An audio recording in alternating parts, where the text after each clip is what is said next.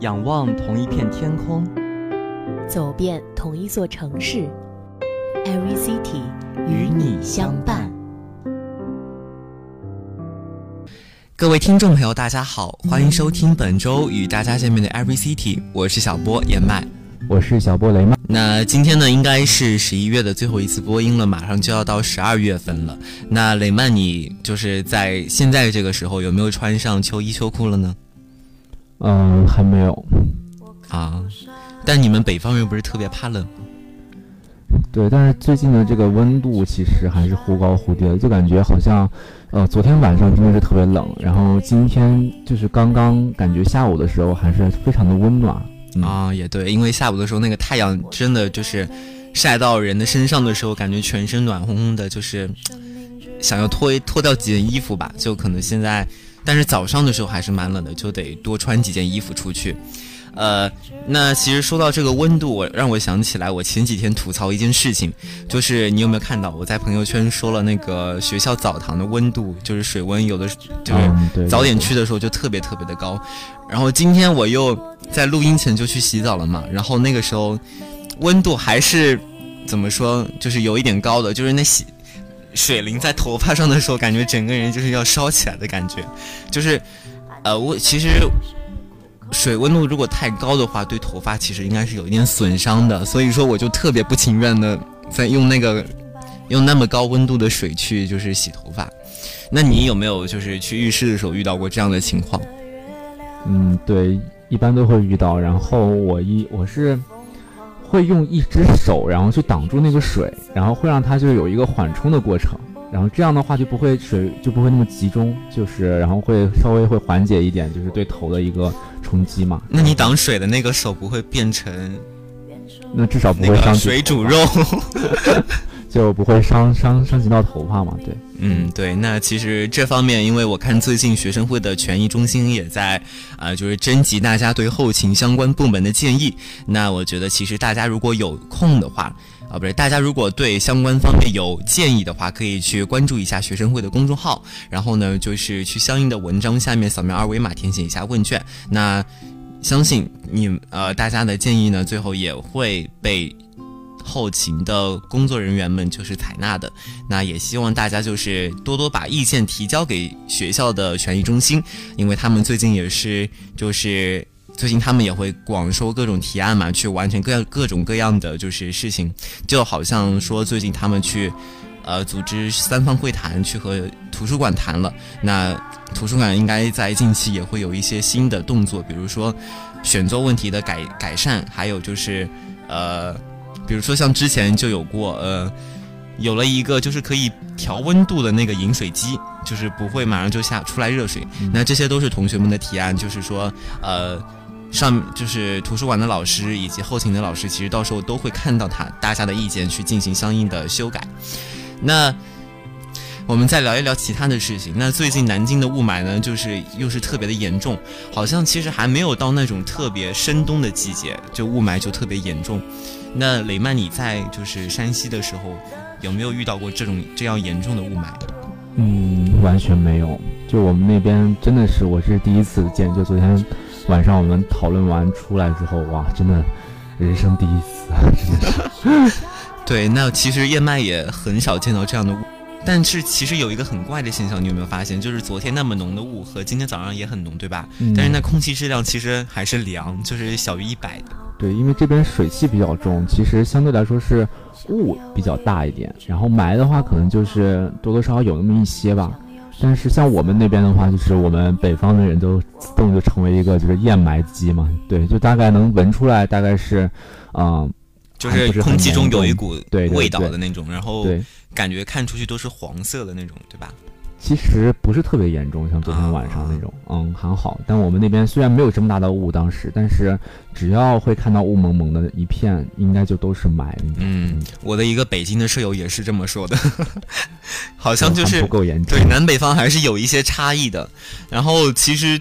呃，像昨天我看见好，就是朋友圈还有空间，大家都是在晒学校的雾有多么多么浓，然后网上也是把南京雾霾这一个题，就是词条就顶上了热搜嘛。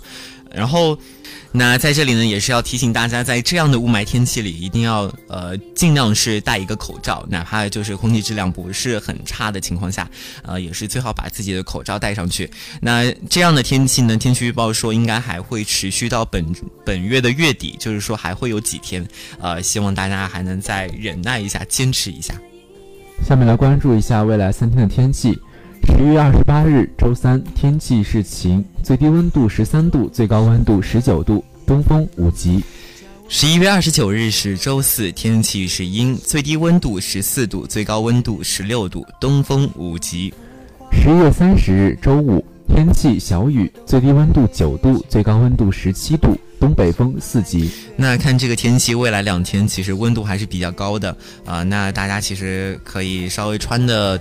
简单一点，但是早晚可能还是会有一些凉意啊，可以在早晚的时候把一呃，就是带一些厚一点的外套。好的，那下面关注一下本期的同城活动。第一个同城活动是话剧《异乡人》，时间是二零一八年十二月十四日的十九点三十分，地点呢是在江南剧院，费用是五十至一百元不等。伴随着铁幕的倒塌和苏联解体。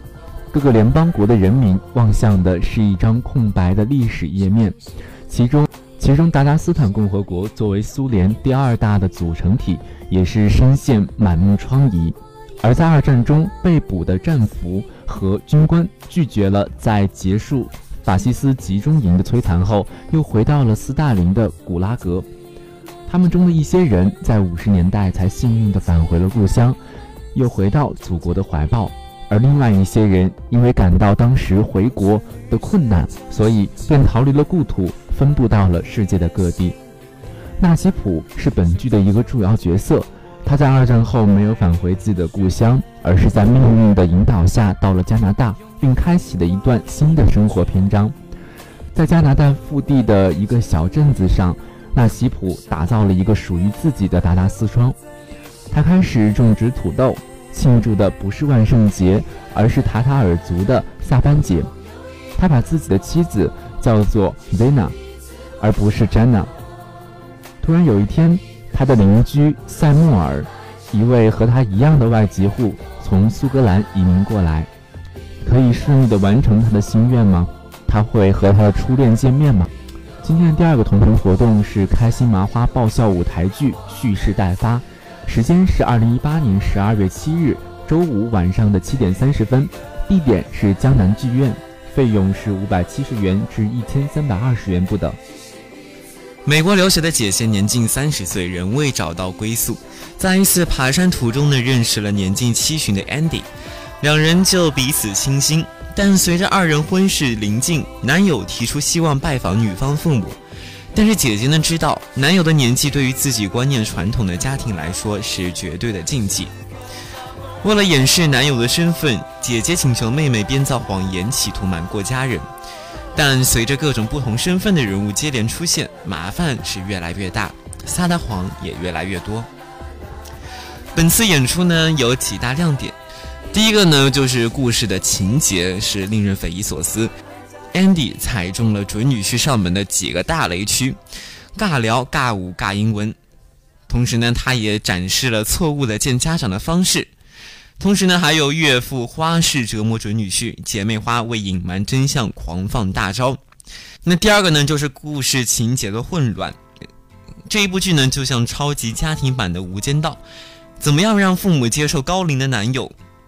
冒名顶替呢，只是本。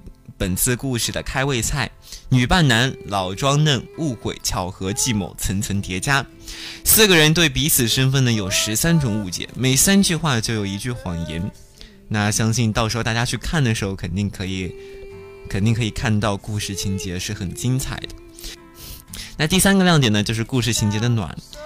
老骑士为爱情冲破一切的禁锢，年近古稀的总裁和女留学生相爱，注定是一个悲剧的结局吗？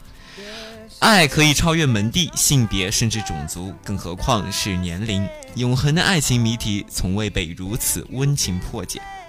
那第四个呢，就是制作团队的精良。这一次呢，是由《夏洛特烦恼》的导演刘坤执导，精细的调度让家庭故事变得和悬疑片一样紧张好玩。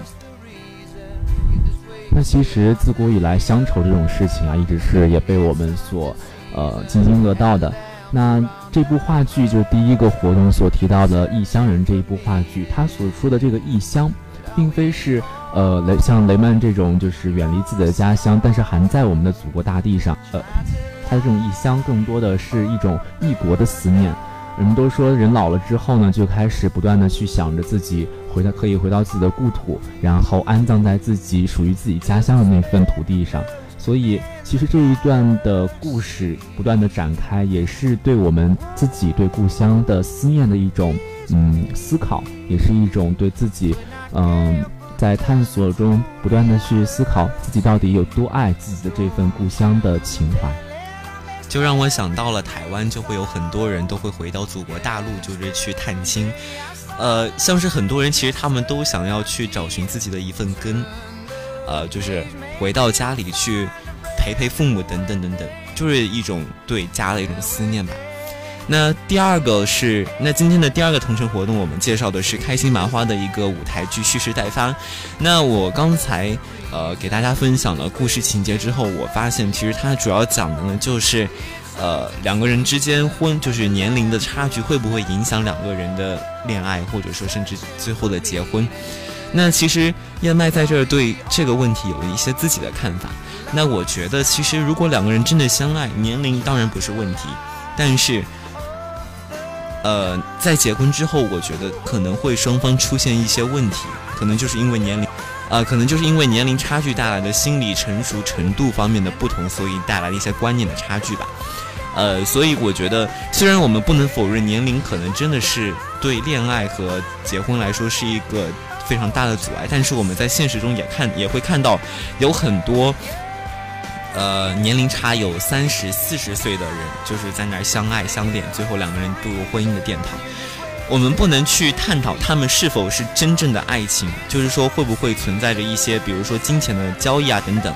但是，我觉得主要只要两个人在一起，我觉得他肯定会有一一些，就是他肯定他们肯定是互相爱着对方的。不然，如果真的不是爱的话，那可能两个人早就离开了对方。所以，最后我想说的是，嗯。对于恋爱，我觉得年龄真的不是问题。但是，嗯，对，其实刚才燕麦所说的那种爱情观的话，可能就是我们大多数人都非常的就是愿意去这样做，或者愿意这样接受的。不过，其实，嗯，就我来说，就人们来说，其实对于爱情，嗯，这种事情真的是很难以琢磨。然后，呃，可能很多人说我一开始要很理性，然后我要想好这种，就是我现在不能接受很年龄比我大的人。但是其实很多时候，就是慢慢相处的时候，你就会发现，只有你愿意去踏出那一步的时候，你就会发现，慢慢的去深入到那种爱情的泥沼里面，然后无无法自拔。然后有一天的时候，你可能会觉得，嗯，其实我也是可以去接受比我大的、比我年龄大的这一个人，然后我也是可以去慢慢的去，嗯，接受他，然后去和自己以前的原则去做抗争，然后最后输给了爱情。我觉得这个也是一种。比较美的一个故事吧。对，那其实爱情归根到底还是讲究的是缘分，缘分到了，年龄就不是什么问题。好的，那我们今天的分享呢就到此结束。本期的 Every City 到这里就要和大家说再见了。我是小波燕麦，我是小波雷曼，我们下周同一时间不见不散。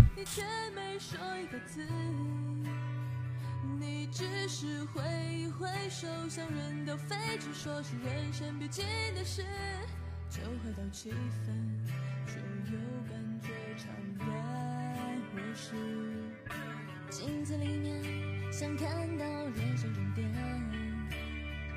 或许再过上几年，你也有张虚伪的脸。难道我们是为了这样才来到这世上？这问题来不及想，每一天一年总是匆匆忙忙。你我来自湖北、四川、广西、宁夏、河南、山东、贵州、云南的小镇乡村，曾经发誓要做了不起的人，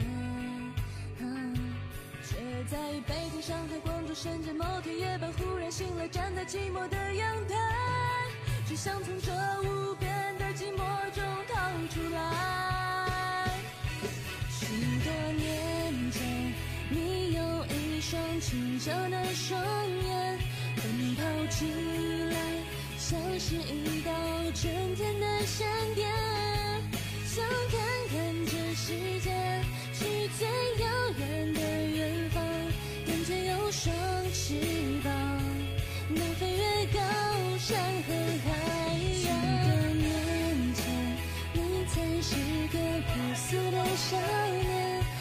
爱上一个人就不怕付出自己一生。相信爱会永恒相信每个陌生人相信你会成为最想成为。